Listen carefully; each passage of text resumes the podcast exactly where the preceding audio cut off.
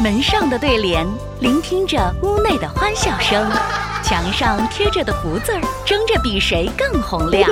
一声声“新年好”，预示着来年的幸福和安康。FM 九十六点三，镇江文艺广播春节特别节目，翡翠福声响。暑照丰收年，新的一年就属你最好听，就属你最幸运。大家好，我是 FM 九六点三镇江文艺广播的节目主持人亚楠。新的一年来了，我们一起去看一看那些不一样的新鲜事儿。就在今年，紫禁城会迎来建成六百周年，整个主题活动啊会持续一整年。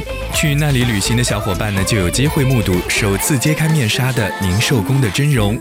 这一座宫殿啊，是乾隆皇帝为自己退位之后颐养天年。而而进行改建的，占地面积将近一公顷，拥有四处庭院和二十七座建筑，精美的内部装饰几乎原封不动地保持着王朝的原貌。你可以通过一处游客中心进入这一座长期封藏的建筑瑰宝。故宫博物院在此之前呢，也公布了紫禁城六百周年部分展览计划。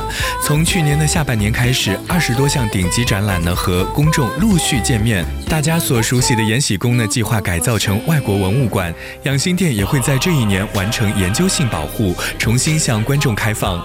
春节期间啊，北京的人流车流都会大幅度减少，前往北京的机票也会便宜不少。大家不妨来考虑一次反向春运吧。要海，要海，